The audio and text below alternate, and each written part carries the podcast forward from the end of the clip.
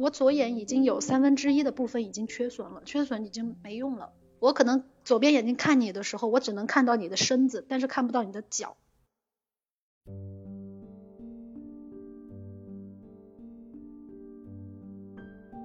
即使是广州最好的医院，那么医生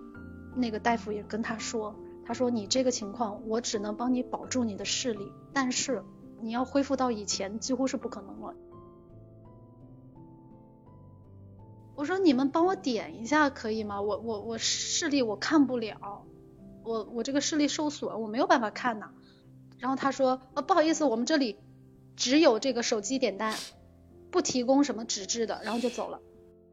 主要这个事儿其实是关乎就是一个尊严的问题。你把盲道修修修修到一棵树面前的时候，你你确定这是给盲人用的吗？如果你想象一下那个社会，就是大家都都敢出来，然后大家都可以互相帮忙，嗯，不存在所谓的那个忙到走到一半然后就断头的那种情况的话，你就不会有那么多恐惧，然后每个人其实是可以带着自己的尊严出门的。那个时候，其实觉得世界会更好吧。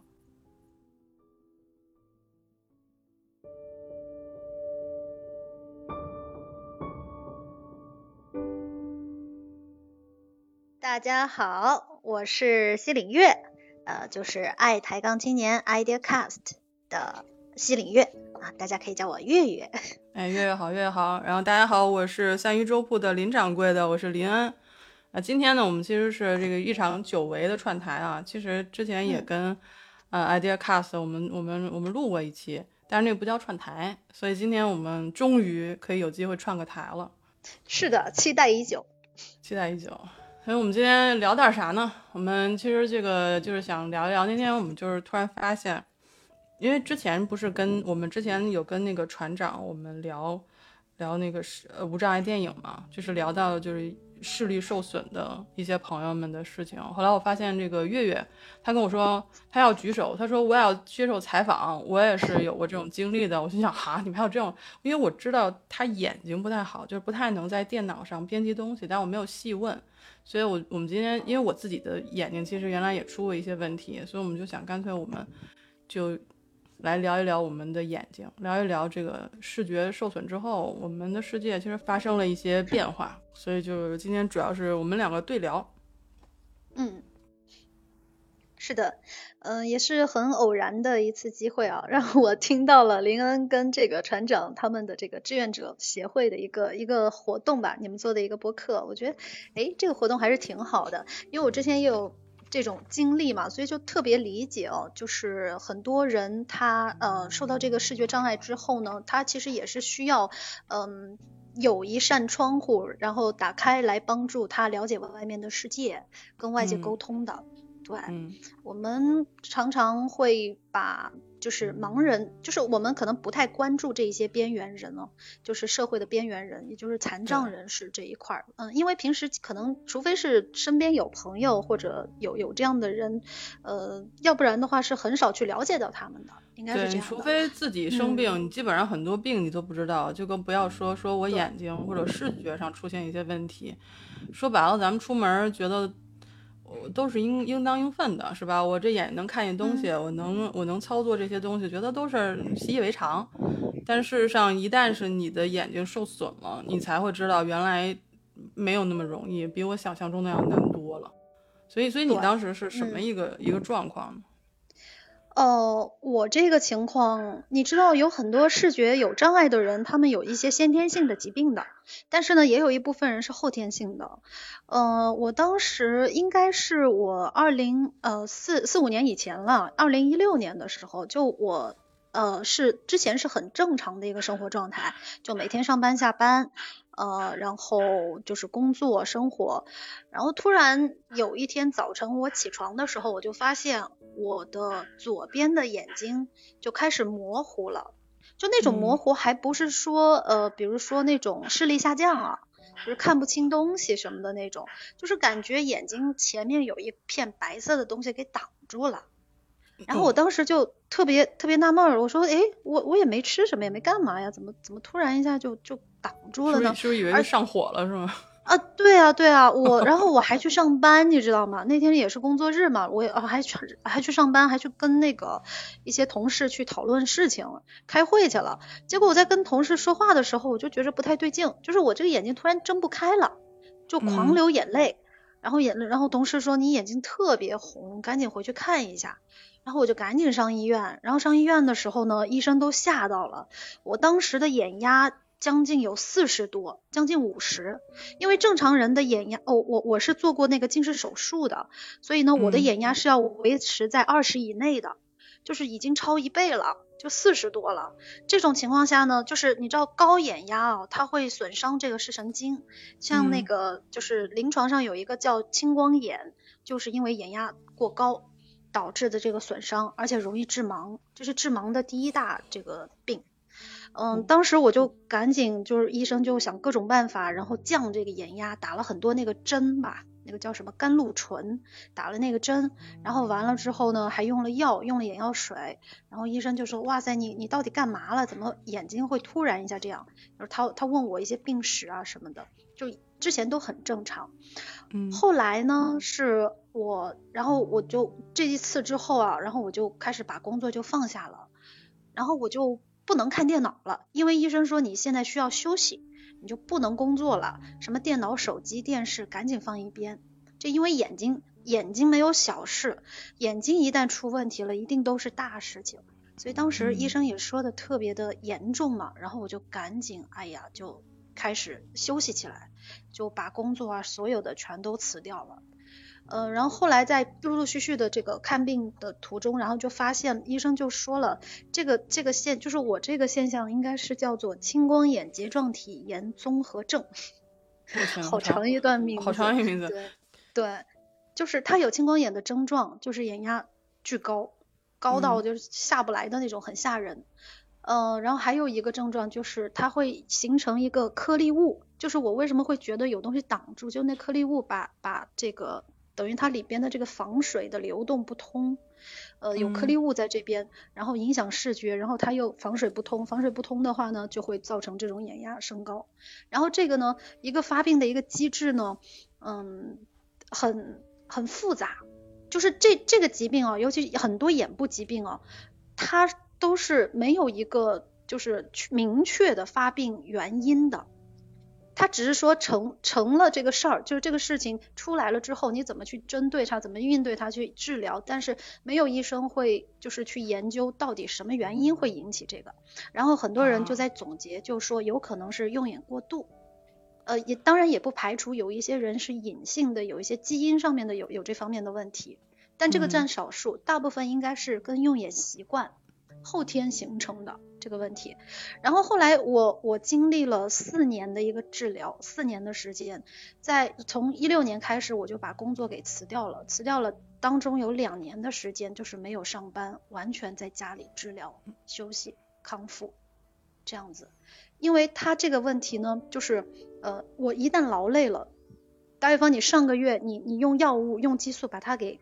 抗下去。把它这个炎症啊，它是炎症跟高眼压同时存在。你把炎症抗下去，你抵抗力好了，它就下去了。但是你一个月之后你累到了，或者你的抵抗力又差了，它又会重新复发。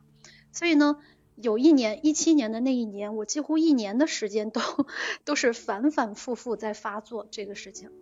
这个就是什么你也不能看了是吧？就是什么电视、电脑、手机。对。连书其实可能都不敢多看吧，不不看了，几乎不看了。嗯，那你你咋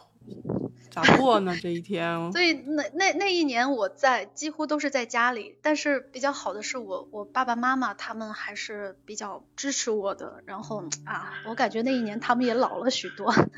就是他们一直陪在我身边。我我是自己一个，我是江西人，我在上海工作生活，然后他们从老家过来，然后。呃，在上海这边陪我，一直这样子。我妈妈其实她是提前退退休，呃，然后那一年其实也耗了蛮多时间精力，就是几乎每个星期都要上医院。你能想象，就是几乎每个星期天就要去医院，重新去上药，重新去打针。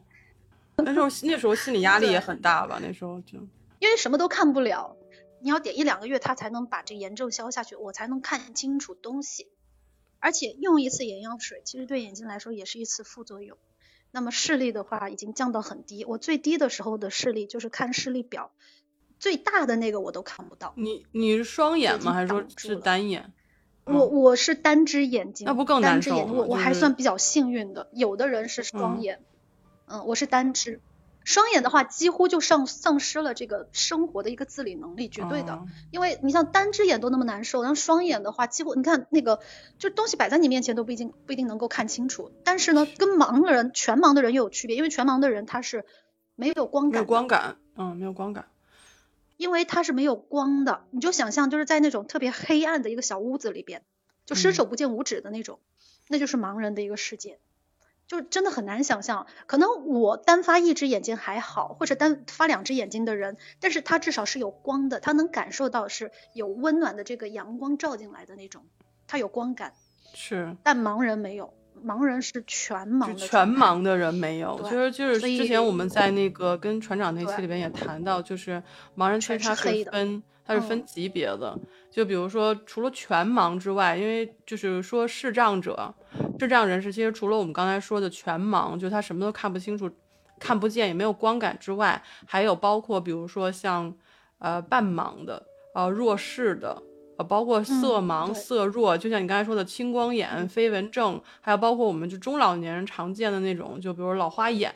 或者是那种产生的那种眼部病变，其实都算是视觉障碍人士。只不过就是说，如果是全盲的话，就是真的什么都看不见。所以我们在生活中如果遇到之后，我们可能也会聊到，就是说，如果遇到视觉障碍者的时候，不会不要说一想就是他什么也看不见，而是有些人是可以感觉到一些东西，至少可以有那个色块的。就是感觉的，他不是说完全看不见，所以一提到盲人就觉得说啊，他他他什么都看不见，他只能是摸索或者不是的。其实视觉障碍应该叫视觉障碍者，就是他会有一些眼部的一些疾病或者造成的这种先天的后天的。所以其实也是跟船长聊了这期之后，我们才我才会就是意识到说。其实除了我们以前臆想当中的，比如说就是看不见的人，全部看不见的全盲的人之外，我们身边其实会有很多人，包括亲人、朋友，然后就包括你自己，你可能都没有意识到，其实自己是有视觉上面的一些损伤或者障碍的。所以为什么今天我们聊这个，就是就是我其实原来也是出现过这种这种问题，但是我这个我这个问题相对就是比较小。就没像没像月月这种，就是他已经是没有办法，就你没有办法工作了，你只能说先去休养，让自己的眼睛慢慢恢复起来。所以你你这个是用两年时间是恢复的，是不是？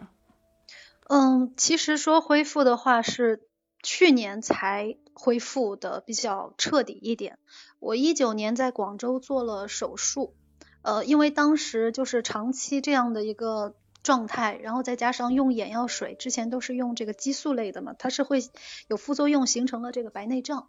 然后呢，我就一九年去做了白内障手术。呃，在做白内障手术之后，然后我又配合着用了一些中药，再加上自己的一个体育锻炼啊，还有心态的一个调整，就慢慢的恢复的比较正常了。就这个时候就没有再发，就是再发过了，像以前那样经常的复发就没有这种状况了。我以前在在医院哦，在这个看西医的时候，那医生呢，其实，嗯，因为西医用药会比较多，用西药，然后相对有一些副作用。但是我觉得很多疾病其实不光是身体上的一个病，是你的心态，就可能心理的这个承受的这个压力或者负荷太多了，呃，一下子在导致我们就是我们平时的工作生活也比较紧张嘛，嗯，然后如果没有。去注意这种这种心态的变化，没有去适时的去释放这的话，日积月累，那就会造成很多疾病。我我我我就反省了一下，在我生病之前的二零一五年，那个时候是我工作最最疯狂的一年，就是我我可能在工作上取得了蛮蛮好的一个成绩，因为当时我教课嘛，保分率啊，还有各方面学生的评价都是公司都是第一，然后我是取得了这样的成绩，但是我付出了很多代价，我的代价就是可能我我回想起来。我曾经有三天三夜一整晚上工作没有睡觉，没有睡觉，然后也是忽略了这个休息，嗯，然后再加上可能精神压力也比较大，因为常常年紧张嘛，嗯，然后对，所以就造成了各种问题，嗯，对，嗯，但是后来后来我的这个这个中医师啊，他就跟我说，他说病由心生啊，就是你的心，你有没有感觉到你的心在有变化？当你是把你的心态调整好，释放出来的话，哎，不去担心一些东西，不去有这种太多的压力的时候，你的病自然而然的它会好转。他他认为是一个整体，你你所有的疾病都是局部爆发，但是呢，我们就是讲究一个整体上去调理，这个效果会更好一些。所以后来我就发现，对，其实现代人的这个，你说我们平时生活啊，尤其在这种像国内就 是北上广深这种城市里边的人啊，就是无形当中压力会会大，对，嗯，但是这种时候就要适当的去调整，对。其实很多时候就是因为。觉得自己还挺健康的，觉得自己没毛病，觉得自己年轻，觉得自己身强力壮哈。就但是就是容易在这个上面有这种怎么说死角，就是你觉得自己年轻恢复的好，我熬几个夜，我可能睡睡几天我就回来了。但事实上他的这个问题你不知道在哪个点会爆发。那像我这种，其实我是一个从小身体就比较比较弱的人。所以我没有办法允许我熬夜呀，或者是什么的。所以我从小基本上我就可以说是从小养生的那种，从小养生的那种。你你会去注意，对，你会去注意这一方面。对对对，这个是很出门戴帽子呀，然后穿衣啊，调整啊，然后喝热水啊，按时睡觉，早上起来起床，然后锻炼身体啊，然后这些东西饮食啊的结构啊，所以从小慢慢养成一个习惯，就是。即便我现在身体也不是很强壮，但是就是我也不胖，不是不对，我也我我当然希望我自己不胖了，我就我也不瘦，就是我该长就是该长的肉一点也没白长，就是 就是证明我现在吸收的还挺好。但是我我为什么说这个 从小你注意到这些东西，你反而不太容易有特别一下的，对对对，就不太一下有特别大的一下就是给你一个打击。但是我也有过，就像我那个眼睛，你就插一句吧，就是那个时候是。嗯，出国读研究生，然后第一年学习都是特别费劲嘛，就是英文，就是你看他大量的阅读，天天就图书馆抱书回来看，然后有一天就就会就出现就是呃偏头疼，偏头疼是你会从左，大家想象一下，就是你的左眼眼角的那个位置上会有一个白色的闪光，是一个 C 的形状的一个闪光，它会越来越大，越来越大，然后越来越往右上角偏。所以相当于从左上角一直有一个那块，不是不是眼角眼你因为在你的眼睛你能看得到，就是有一个 C C 状的一个白色的一个闪光，它会一直闪闪闪闪闪，然后闪到你的右上角，这眼睛的右就是右眼的那边，找一个大斜着斜上角就过去了，然后你就没有办法去就见光，就是你有光的话，你就会头很疼，然后不舒服。然后我去看医生，然后医生说你最近有什么症状没有？我说我就是学习太累，然后然后我就开始发现我的眼睛啊，就是眼前老有飘那些黑的东西，嗯，飞蚊。然后对对对，然后我然后我说这玩意儿是个是个嘛呀？这个东西，吓坏了。然后后来正好那个也到了那个那个叫什么放假回国，然后去国国内就看一下医生，然后我说医生，这是什么问题？他说：“你这是玻璃体混浊。”你说：“你小小年纪怎么玻璃体混浊呢？人这都是中年以后才有的事儿。”我说：“那那我太努力学习了吧？” 然后我就问我说：“医生，这这能治吗？”医生说：“啊，这个不能治，这个不用治，这个不能治。”这两句话是前后说的，说这个不能治，这个不用治，因为你就好不了了。所以其实自己也就放心了。有时候那个心态就是，呃，既然不能治，我们就习惯了就好了。所以我现在眼睛也能看得飞来飞去的，但是已经习惯了，所以就没有特别在意。对，呃，然后就是又是这是上学期间有一次，然后等到了工作了那一阵儿特别忙，因为就是相当于我一个人要做三个人的工作量，就是整天点灯熬油的吧，然后就是是我忘了是甲状腺对甲状腺的问题，甲状腺出现问题以后，它倒是甲状腺本身没有什么事儿了，好了以后，结果发现是眼睛没有办法去见那种强光。比如说那个就是不但强光吧，就是像我们比如说电脑电脑的光，对电脑的光、手机的光，然后开车别人的就照过来那个车头灯，我就没有办法，所以我到现在都是戴着墨镜，戴着墨镜开车。黑天。我我我之前也是这种状况，之前发这个眼部疾病的时候就是畏光，所以出门就是正常的太阳光我都看不了，就基本上每天都是戴着墨镜出去。嗯，后来我就特别理解为什么盲人啊他们不爱出门。其实我我我能感觉，如果呃，因为全盲的情况，他是完全没有光感的，呃，但是有一些人他可能有一些视视力的一个障碍，然后他，但是他不代表他全盲，那他出去的话呢，他其实眼部还是会受到遭受到一点这种疼痛感的，会有刺痛感的，所以很多人就是无奈，我我那两年也是无奈的被迫要待在家里，我出去就是正常的阴天，我都感觉到眼睛很刺，因为眼压高。而且这种眼压高不是，它会引起头疼，其实它是会有一些生理疼痛的，所以我现在就特别理解那些就是呃视觉障碍的人，就是他不光就是说我我我视力不行就算了，他还伴随着一些这种生理疼痛在里头，就他要忍受很多就是我们平常的人忍受就是没有办法忍受的一些东西，晚上睡觉他可能也会头疼，这是那个视神经损伤的人的一个一个特点。所以，如果如果他整天待在家里的话，那就意味着他没有办法跟外界的人去打交道。对，这个东西在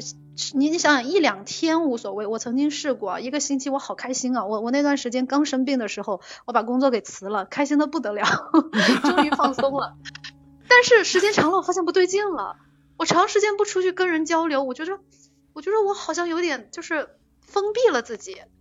嗯，然后是，然后你知道我那段时间也没有办法看微信，我父母亲当时没有来，他他们是后来过过来上海，我当时的微信都几乎是那种与世隔绝的状态，我到现在为止，我是微信上的那些同事，我都没有告诉他们我发生了什么。然后有一天我突然又出现的时候，他们说，哎，你去哪儿了？怎么感觉你远离世界去了，对，远离了地球，然后又回来了的那种感觉啊。对我我就我就觉着。哦，天呐，就是难道我我这样就就这样了？这一辈子就这样了？因为还年轻嘛。真的，你现在能笑着说出来，我都觉得大概病到 半年痛苦。哎，是是的，是的，当时整个人，因为我们还是很少生病的，相对于人家那种就是从小就是比较那个体弱呀或者怎么样的人来讲，我我几乎前面我都没怎么生过病。嗯，二十岁以前。那种，所以好像就是三十岁的时候有了这么一个转折，我就觉着，哎呀，这是给我一个很大的生日礼物呀，有一个一个非常强有力的提醒，就是，对，很多时候，很多时候人不是原来我虽然这个这个这这个这个玩笑可能不太不太适合啊，但是确实有听过这样的一个一句话，他说治疗癌症不是戒烟的最好。方法是什么？就是得癌症，就因为戒烟很难嘛。就别人跟我讲，因为只有，因为因为你只有真的意识到说你的生命可能遭受到这种威胁的时候，你才可能这种大型的威胁的时候，你才能可能是改变自己的一种生活方式。就你觉得，嗯，比比生命不如生命重要的，都可以去把它就调整一下了，对吧？对。所以虽然这个例子我觉得不太恰当，但是确实是很多人是因为得了重病之后，然后。觉得这些东西其实我是可以舍弃的，哎，所以所以你那时候生病，你肯定也是老跑医院，有没有就是遇到其他跟你一样情况的这个，比如病友啊或者什么的？我印象最深的是哪儿啊？是当时在广州做这个白内障手术的时候，在那个中山眼科，也是我们全国最好的一个眼科医院，然后几乎全国各地的各种疑难杂症啊。就是都会到这边来，嗯，呃，然后那个女孩，我碰到有一个女孩，她她也是上海人，呃，她跟她妈妈，然后当时他俩坐在那儿的时候，就是我们正好挨着嘛，然后我们就在聊这个医生怎么样，好不好呀，看了几次啊什么的，然后我就看见他妈妈哦，嗯，看出来大概四五十岁，那年纪也不是很大，反正没我我母亲那个年纪大啊，嗯，还算比较年轻的，但是就你看一张年轻妈妈的脸，然后完了头发是白的。他十九岁的时候就发现有这个叫做葡萄膜炎，是跟我一样的情况。他也是眼压高，然后呃他在大学的时候就是一中间有发病，但是呢他他们都没有重视。那么在大学快毕业的时候啊，就二二十三四岁的时候，好不容易找到一份工作了，要开始工作了，结果发现完了，就眼压突然一下增高。然后呢，但是他自己又没有察觉，然后呢送医院的时候晚了。晚了之后呢，已经造成了视觉的呃视神经的损伤，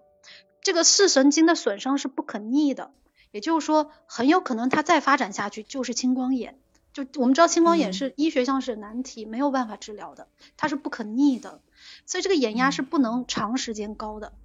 然后呢，但是他自己又没有发现，然后等到他来看的时候晚了，结果他在上海，哪怕因为上海的这边的医疗技术各方面还是比较好的，全国来讲，但是他在上海都看不好，结果最后他决定到广州这边来看，广州这边应该算是呃还算是不错。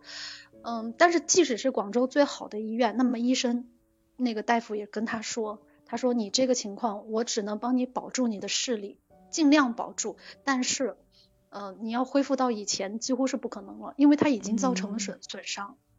对，包括我的眼睛也是，我我我左眼已经有三分之一的部分已经缺损了，缺损已经没用了，就是我可能左边眼睛看你的时候，我只能看到你的身子，但是看不到你的脚。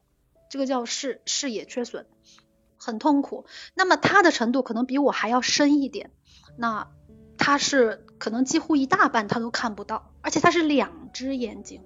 他是两只眼睛发作。这女孩我觉得她人特别善良，特别善良。我在在跟她聊天的时候就发现，嗯，而且她长得也很漂亮，大大的眼睛。哎呦，我当时就有一种感觉，哎呀，怎么会？你说老天爷真的是，嗯。就是有点 造化弄人嘛，就是，哎呀，这姑娘如果正常的生活的话，她是有一个非常好的未来的，而且她还年轻，她才二十三岁呢，刚刚大学毕业，有一份工作，嗯，对，少用眼，对，嗯，然后她妈妈，我我感动的是她妈妈说了一句话，我我说您每天这样陪着她，那您这边工作，她说我哪怕工作不要了，我倾家荡产，我也要帮我女孩女儿治眼睛。就他说我全国各地什么北京的同仁、上海的五官科，还有什么我还要去美国治。他说只要有一线机会，他都会帮他女孩治好眼睛。嗯，然后哎呀，然后我再看一下我旁边，我我妈妈、我爸爸都在。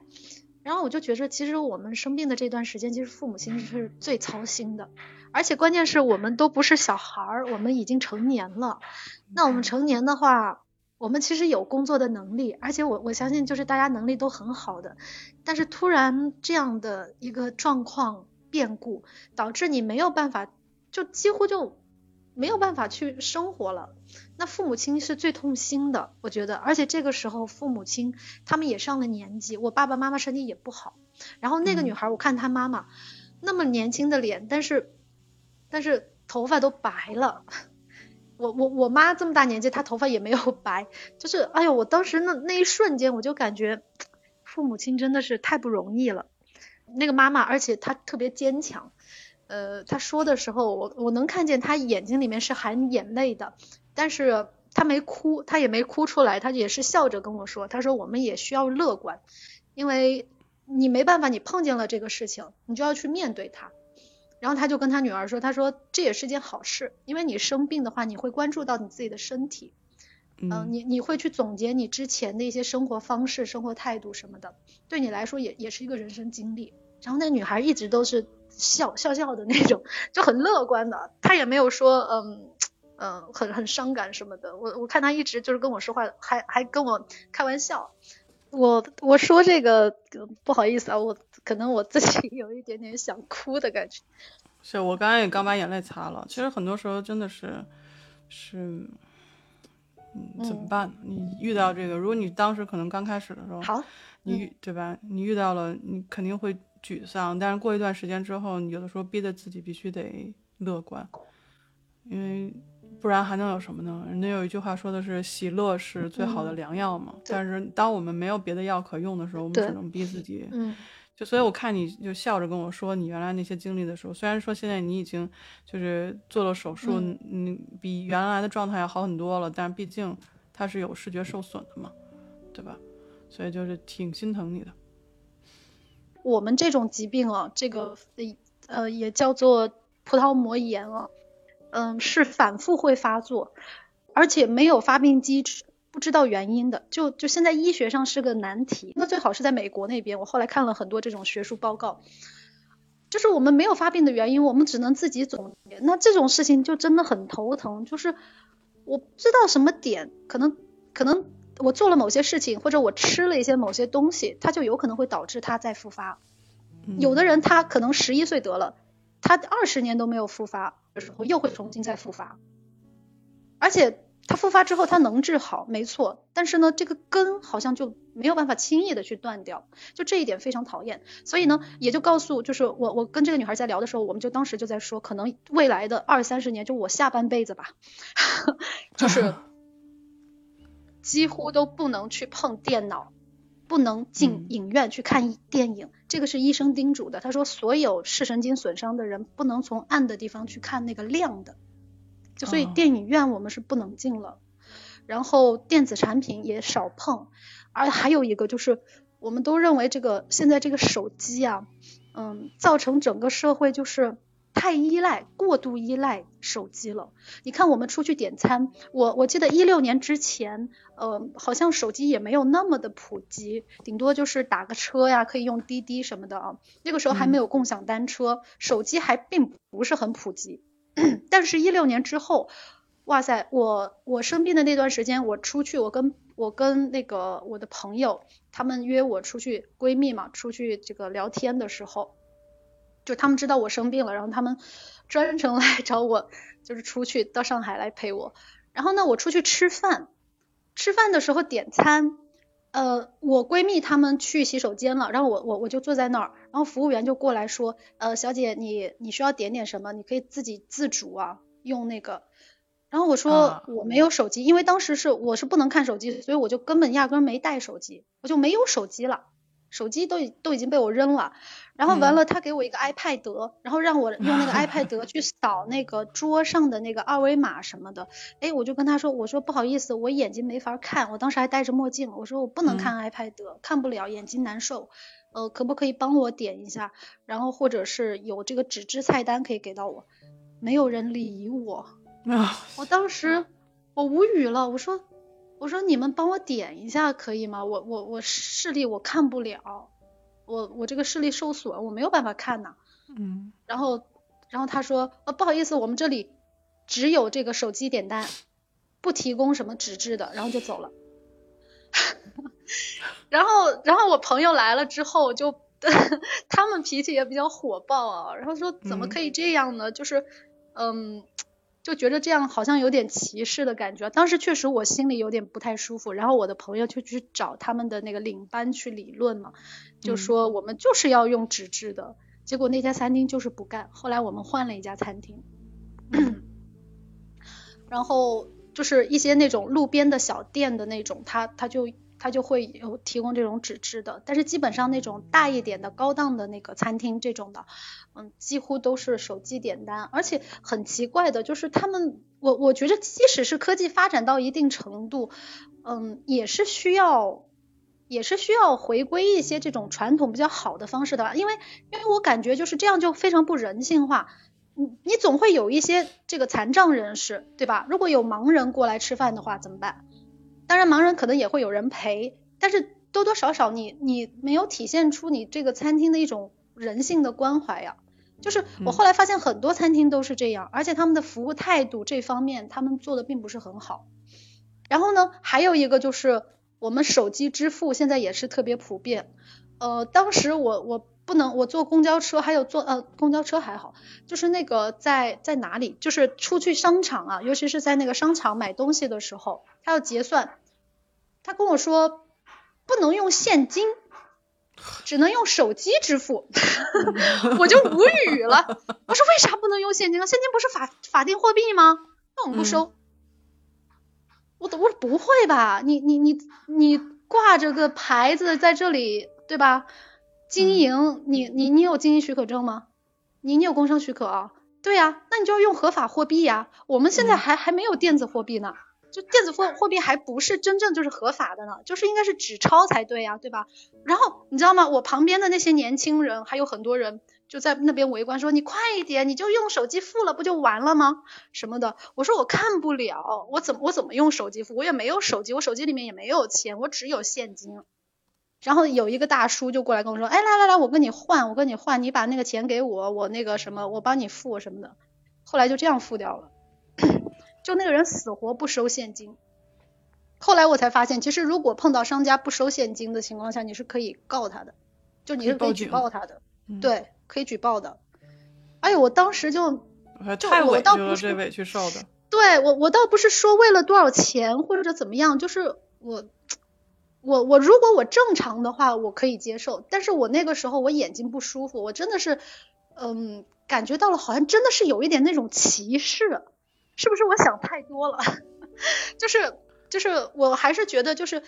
残障人士，其实在生活当中啊，像现在这种科技发展的比较快的时候，然后我们的服务还有我们的这种人性化的意识还没跟上的时候，是很容易被这个社会给冷落的，真的。呃，残障人士是一个，还有老人家，像我奶奶八十多岁出去呃。要买个菜，她有的时候虽然年纪大，她自己也爱逛超市什么的。她那天就跟我说：“哎呀，现在什么都是用那个那种像一个马蜂窝一样的那个那个东西是啥？”我说是二维码。她说要扫码，不扫码的话，哎呀，我都不能进什么什么的。哎呀，我八十多岁了，哪里会弄这个呀？哎呀，就是我就感觉，哎，老人也是一个对一个群体，一个弱势群体。而且我们现在老龄化，那中国有多少老年人呢？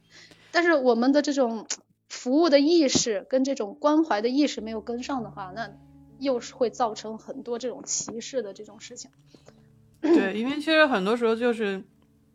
会把边缘的人更推向边缘，就是因为我整个社会只关注到，比如说就是年轻人或者是中间力量的时候，偶尔会把这个，当然还要会把精力放在就是小孩子身上，因为毕竟是未来嘛。但是对于像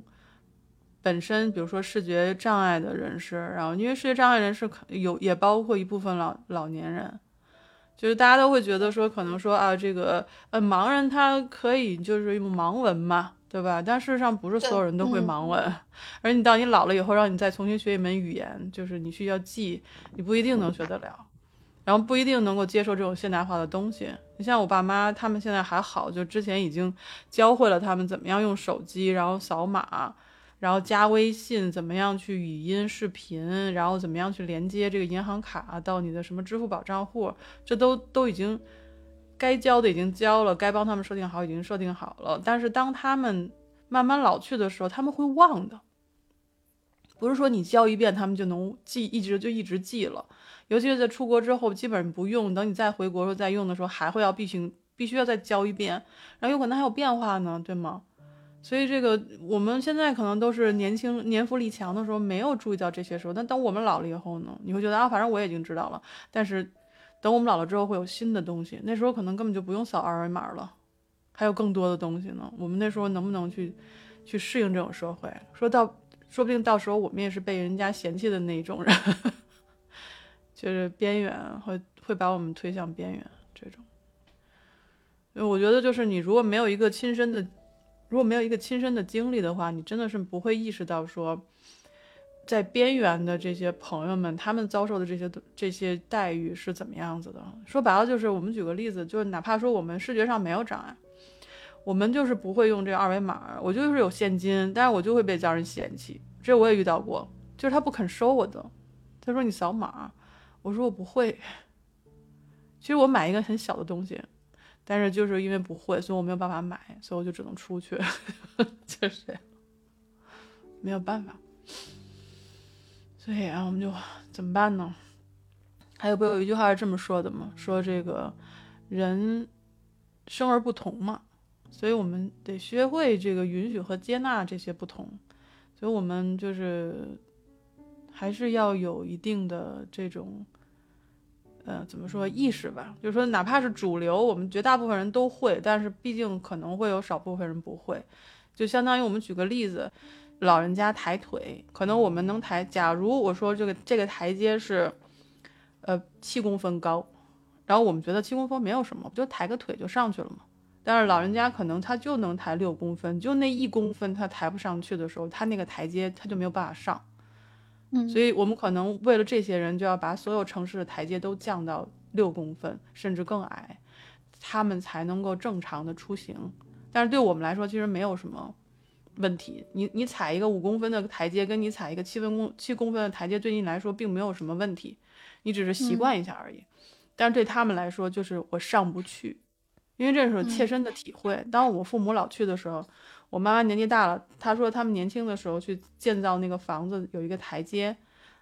她会觉得十年以后她有可能就迈不上去了。所以这个就是我们身边的，就父母遇到的问题，将心比心，这个社会上有多少像这样的老人家不懂用这个二维码，台阶抬不上去。然后只能用现金的时候，这个时候，如果我们只能通过报警才能解决的话，那这个世界还有什么温暖可言吗？就是，就人心，就是其实还是要留保留这么一个份额给给像这样的人的，我是这么觉得。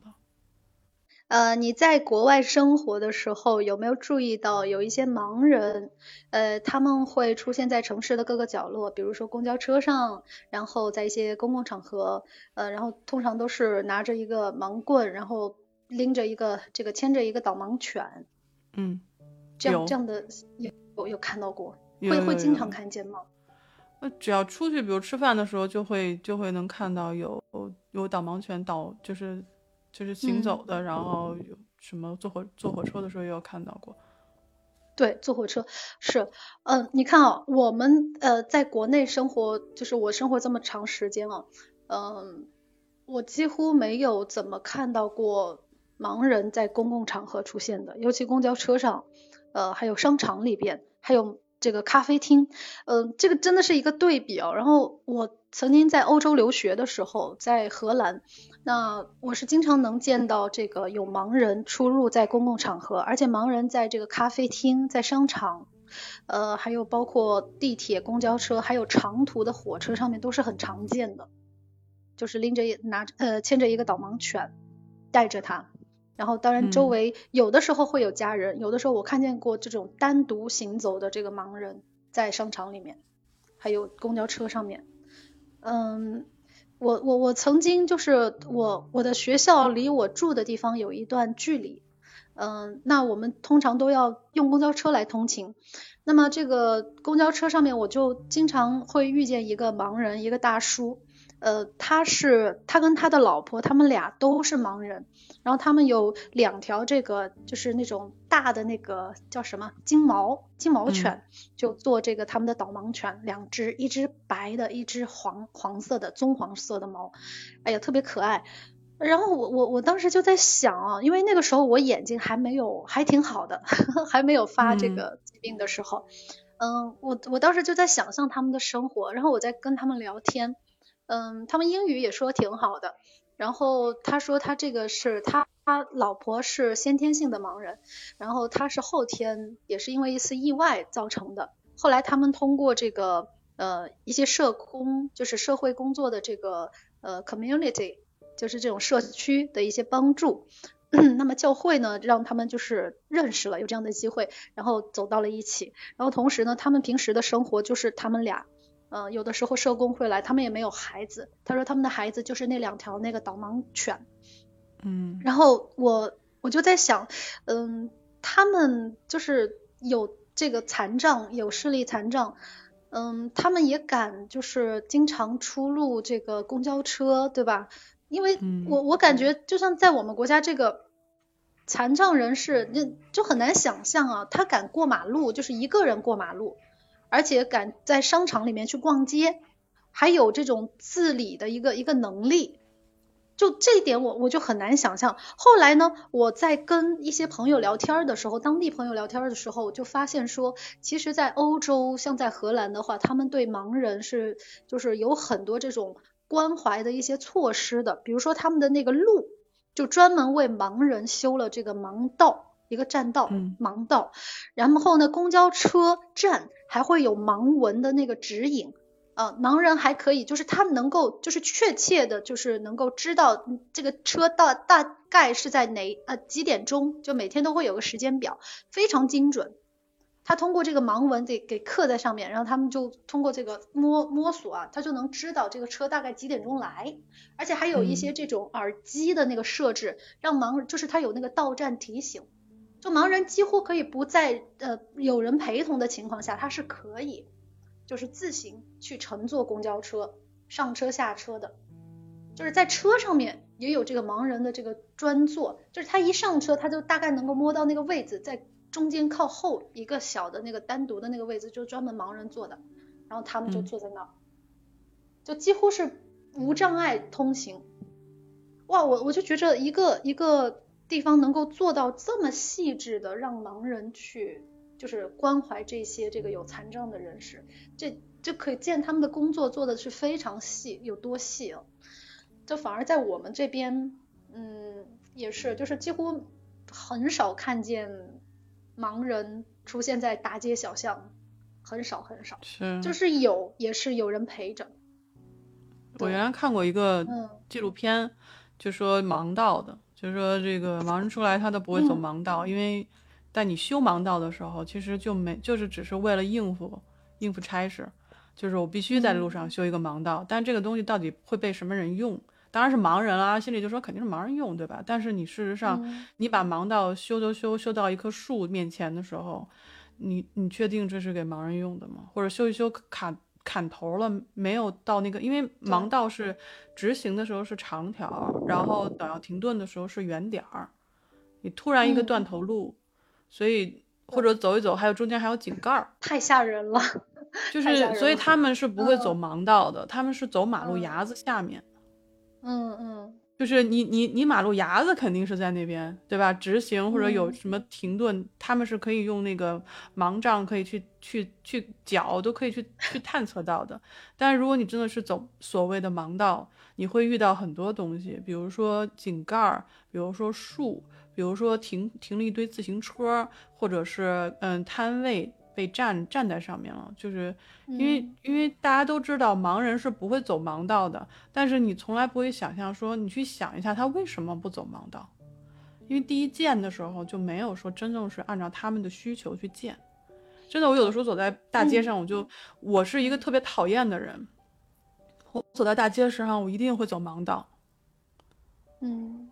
所以我我就会去体体验我脚底下踩的那，为什么我知道是个长条儿，为什么知道圆点儿？就是我特别讨厌我会去走盲道，所以你会发现走一走，然后盲道就断了，或者有一个树根凸起来了，或者就是你会遇到奇奇怪怪的东西，所以就是他们不会去走，因为那个太过于危险，嗯所以没有人就真的是从一开始建的时候就没有人真的说这个东西你只能盲人走，而且是你亲自的走过，你觉得是没有问题的，没有，他只是为了说我的城市建设，我们需要就是有一个盲道，嗯嗯对吗？就只是需要而已，但是你走不走那是你们的事儿，反正我我我说我到时候验收完了我就完了。这个太扎心了，太扎心了。嗯，所以这个真的各方面的东西，就还是要做的非常细。对，就考虑到这些嗯残障人士的一个一个心理。对，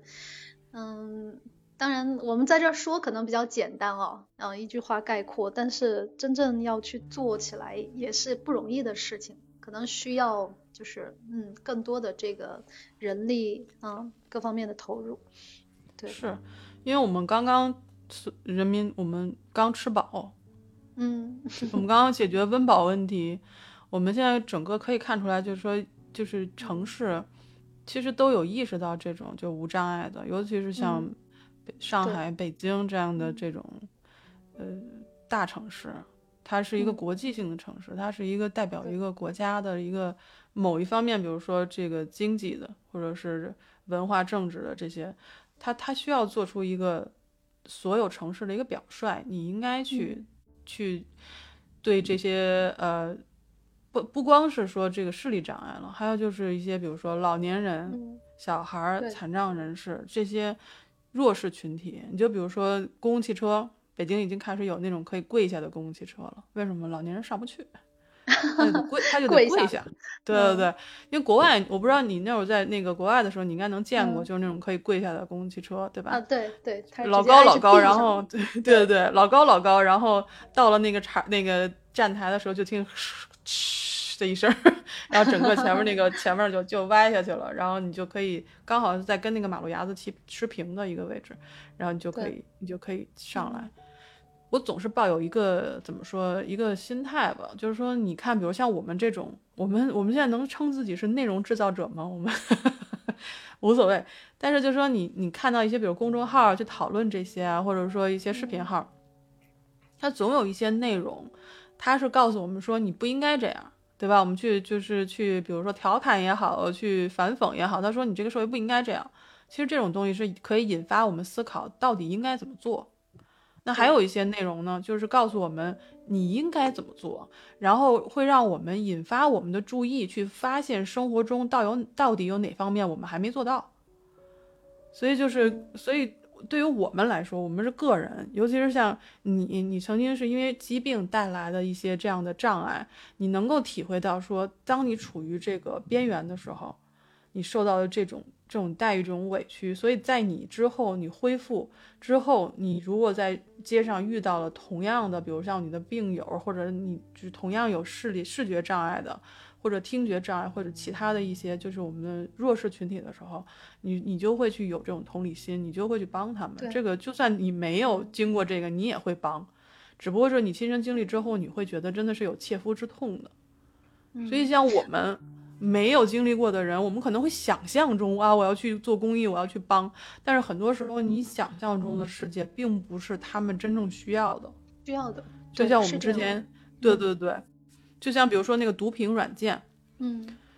比如说你现在手机还不像原来有按键，你知道吗？现在全是一平板儿。然后你你你如果真的看不见的话，你开机它必须要有一个设置，你才能开机。如果它要求你向左滑动或者向右滑动，又你又没办法看到这个屏幕到哪个位置是让你向左向右的时候，嗯，这个就是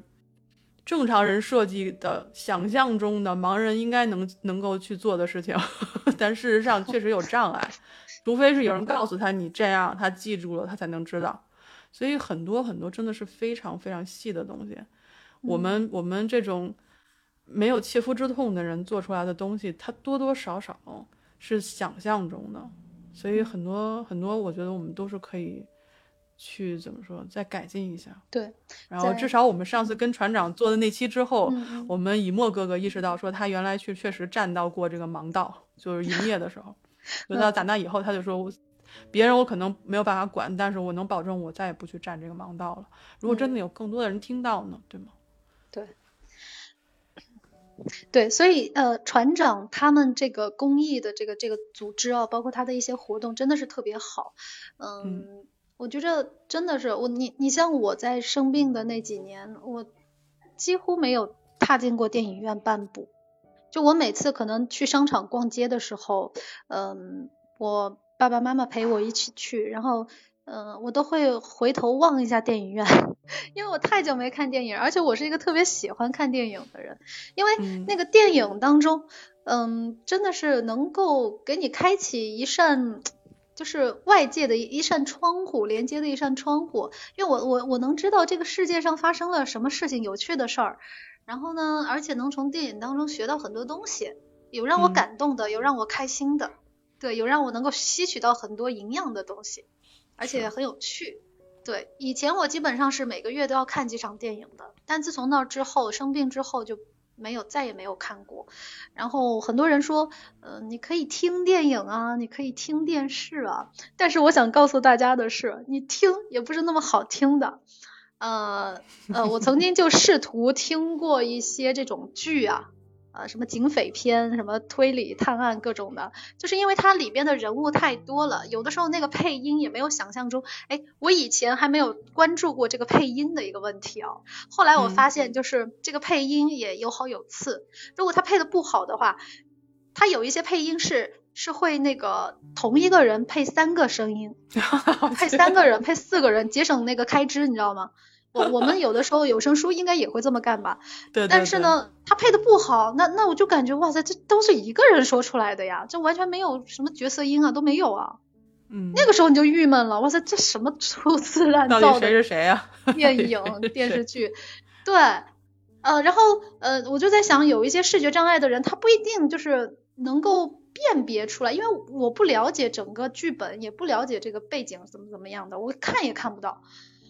所以就很郁闷，你知道吗？后来气的我就哎算了，不听了，就就算了吧。然后就开始听广播电台，结果发现电台哎，现在那种好的这种有声剧也少了。后来我才接触了，好像是一七年、一八年之后才接触到了喜马拉雅。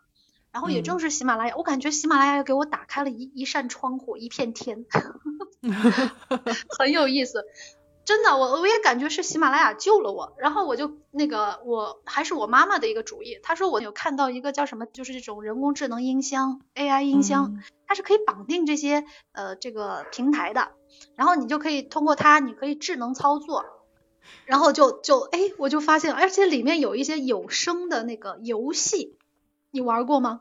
就是特别好玩，我推荐大家可以玩一下，就解放双眼啊，叫恐怖陌生人。它是会根据探案推理类的，它会根据剧情，它有个剧情，然后让你扮演这个角色，但全程你都不需要用眼，你就跟他说话。呃，那个什么主人，呃，你就是这个剧中的某某某某主角或者某某某某侦探，然后你是要选 A 还是选 B？下一下一步怎么走？然后你就选 A，选 A 是一个结局，然后选 B 又是另外一个结局，特别有意思。啊，这是他们发，就是开发出来的一个人工智能的一个一个游戏吧。对，哎，我就感觉哇，原来这个有声的世界也这么 其乐无穷，也这么灿烂。对对呀，嗯。但其实就是因为你，你等于相当于就是被隔绝了之后，你发现终于有一种别的渠道的信息进来了。说说说白了，就是喜马拉雅，我也是很早就知道，但是我我也因为我不听书。所以我很少来，所以我我真的是只有二零二零年八月份我才真正来到喜马拉雅，嗯，之前都没有意识到这个。嗯 是我之前我我相信大部分人啊，如果正常的情况下是都会愿意去接触一些视频媒体，接触能够看见的，因为看见的东西是非常丰富多彩的，而且有颜色。那么听的东西相对来说会枯燥一点，很抽象，很单调。嗯，因为它的呈现形式没有那么丰富，嗯，所以就我我那段时间是特别理解这个盲人啊，这个视觉障碍的人，哎，嗯，不容易，不容易，就是就是生活真的是少了很多乐趣，而且少了很多与外界沟通的这个通道机会。所以所以当时我看了一个就是呃关于无障碍电影的一个纪录片，他那个分享。段落非常短，但是他有一个采访，就是说采访这些就是视觉障碍的人，他们会比如每周去看这个无障碍电影，然后当时他说了一句话，我特别的觉得心里就觉得一动，他就说其实我们非常开心能去看电影，我们非常开心能够通过看电影跟大家有这种交流，就是同事同事这个视觉障碍的人，我们之间会有交流，我们可以就是约着一起去看或者什么的，但其实是。他主要是主要这个事儿，其实是关乎就是一个尊严的问题。嗯嗯，就是。我我们我们也可以，我们还可以，我们跟大家其实是没有什么太大区别，我们一样可以坐在电影院看电影。所以当然这个事儿，就是我当时跟船长就是聊天之前，我们我也是做了一些就是呃调查，或者说去多看了一些资料，确实是觉得我们平时真的没有什么机会去。甚至没有时间去关注这些，因为觉得好像自己本身已经很很忙了一堆事儿，我还能关心到这些吗？因为跟我有什么关系？所以真的不是，如果自己有切肤之痛，或者自己的亲人有这种问题，你不会真的关注到这些人。因为比如国内我们有十几亿人，可能有视觉障碍的，就是注册成为就是就是视觉障碍的人才有一千多万。其实这我我能够理解啊，就是。这些视觉障碍者，他们很想融入到我们正常人的生活这个环境当中来。他们是想努力做一个正常人，努力就是被大家尊重，然后平等对待，而不是说就是有的时候我们会说，哎，他是个盲人，就是有的时候你在街上会看见一个盲人，你你肯定会会对他有一些这种评价呀什么的，嗯，大家就会觉得你不一样。但是他们的心态是。我就是一个正常人，我希望你们也不会用有色眼镜来看我，我我也能够做到很多事情。然后船长也说，其实他们，我记得那次是去船长直播间，我们聊天聊到，他说其实，呃，视觉障碍的人是视障者，他其实是非常渴望被，就我们的明眼人，就是我们所就视觉障碍没有障碍的人，是可以跟他们去沟通的，去成为朋友的。虽然他们很敏感。但是他们也很单纯，就是能够希望多交一些朋友。然后，如果你真的对他们的生活就是怎么说好奇，或者想去跟他们就是结为朋友的话，他们是非常非常感谢的。所以，当然就是说，当时船长在直播间也就是说跟大家说说，请大家就是关注一下我们身边的这个有视觉障碍的或者有其他障碍的这些朋友，不要怕，就是不要怕去跟他们交流。他们，他们只是说有这方面的障碍，但是他们的人是非常好的。所以你如果愿意去走进他们的生活的话，对他们来说是有怎么说？虽然不能说比喻成光吧，但至少说可以丰富一些。我觉得在当时也是在直播间这么呼吁的。嗯嗯，据说这些视障的人士，他们的想象力是非常丰富的。正是用由于他们没有办法去看见花花绿绿的世界，所以呢，很多时候，呃，以前不是有人就是这个视障者去画画画嘛，让他们画画，那他们画出的画呢，不比我们这些能看到真实世界的人的呃这么这么好。他们就是他们能够画出就是你意想不到的一些图案，就他们想象力还是嗯，我感觉好像优于常人。对，可能某一些方面有一些缺陷，那反而在另外一方面反而能够激发一些这种想象的这个空间。我觉得会有一定的专注性，就是当我们可以看到很多东西的时候，我们可能就会想啊，我照着这个，或者我想那个。但如果你真的什么也看不清楚的话，你就会去专注在自己手里的东西。他不一定说，因为我记得原来也看过一个片子，就说，呃，他是对一个社会有个导向的，但是他觉得这个导向是不对的，就是像那种呃，比如说轻微，不是说轻微，就是智障。智障人士，他可以成为对智力障碍的人士，他是可以画画的天才。嗯，你懂我吗？懂我那意思了吧？就他会过度宣扬说，当扇扇就是比如关你一扇窗，然后给你打开一扇门，那种感觉就好像大家都觉得你你这扇门被关住了，你可能会更容易出天才，但不是这样的。嗯，不是这样的。他只是说只能专注在这方面，我不能说排斥，对我不能说否定，说有些人他确实是有天赋，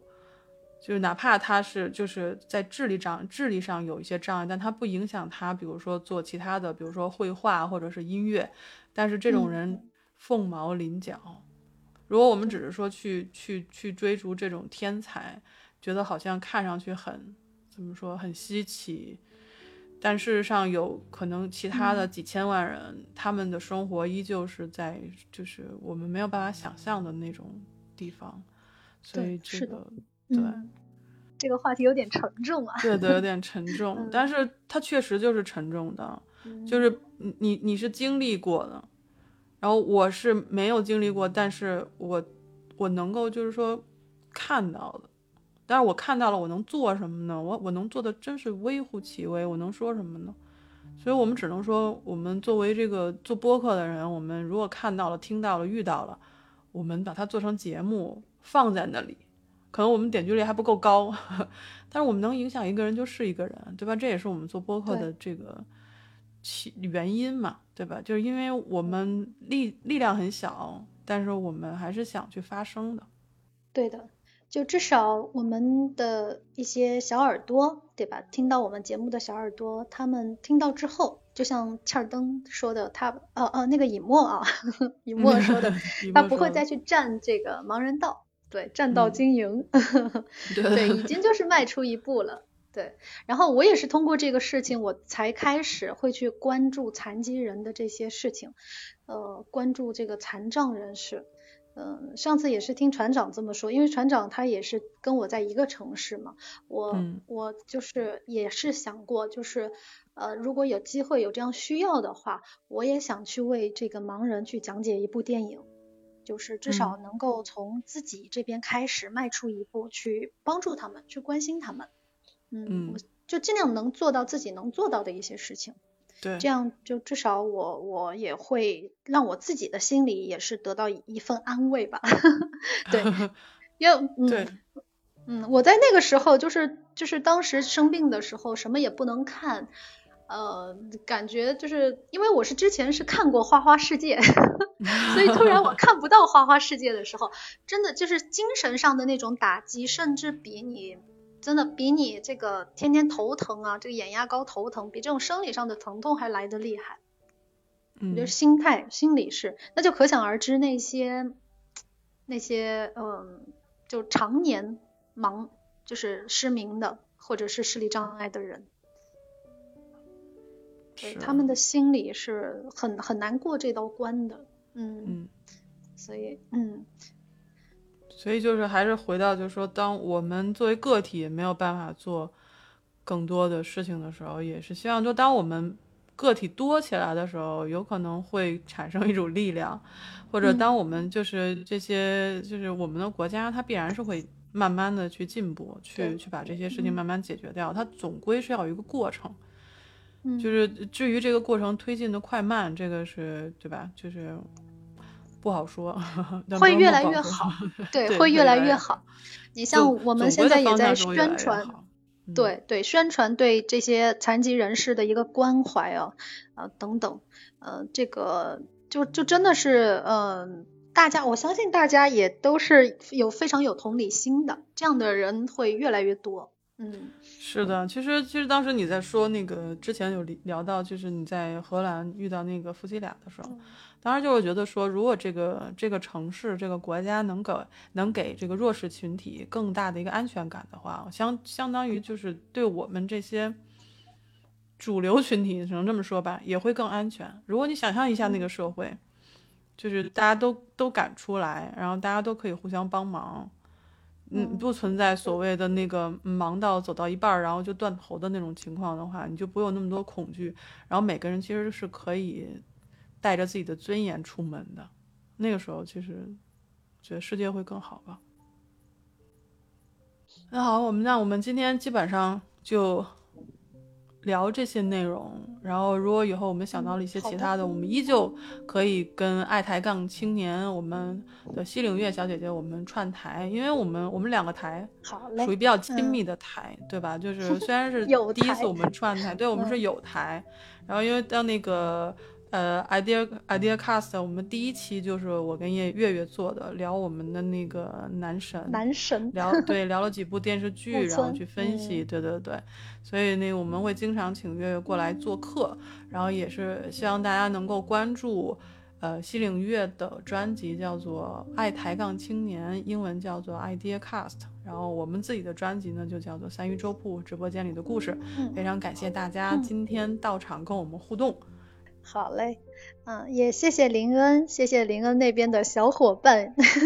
对，因为现在我们我们的情况是，对我们现在是情况是两个直播间都开着，然后大家就会在两两个房间 串来串去的帮我们控场，非常感谢大家，谢谢谢谢，嗯啊，那我们今天的直播呢就到这里，然后我们这期节目就会稍后给大家奉献出来。平时我跟月月都有直播，欢迎大家过来找我们玩，谢谢大家，嗯，谢谢大家。我不知道你心中的那个美好的世界是什么样子的，但是我心中最美好的世界，就是每个人都不会觉得出门是一件非常困难的事情，是一件充满恐惧的事情。我希望每个人都可以带着尊严出门，带着喜乐回家。感谢你的收听。这里是三鱼粥铺，我是林恩，咱们下期再见。